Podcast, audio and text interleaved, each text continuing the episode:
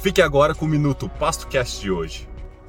Essa estratégia de confinamento, ela é interessante para que você, naquele gargalo em algumas épocas do ano, você consiga manter o desempenho dos animais, mas principalmente conseguir colocar eles numa época de falta de boi. No Rio Grande do Sul especificamente, quando você tem aí as pastagens de inverno, essa é uma alternativa para você tirar animais mais pesados da pastagem para colocar animais mais leves, ou seja, com a mesma carga na pastagem, você consegue aumentar o número de cabeças. Como? Sequestrando esses animais no confinamento. Coisa mais importante é você saber o custo que tem dentro da operação para que isso também não jogue o lucro da propriedade nessa época para baixo.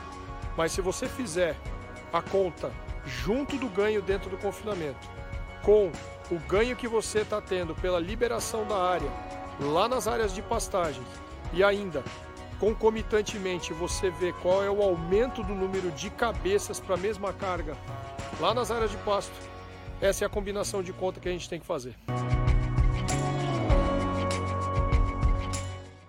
Minuto Pasto Cast é uma produção do portal Pasto Online. Para se qualificar no manejo de pastagem, acesse www.felipemoura.me. Felipe Moura é um cara top, viu? Manja tudo de pastagem. E eu sou Olavo Botino, do Instagram, OlavoFB. Boa! Um abraço, Felipe Moura, e a gente se vê pelo campo. Tchau!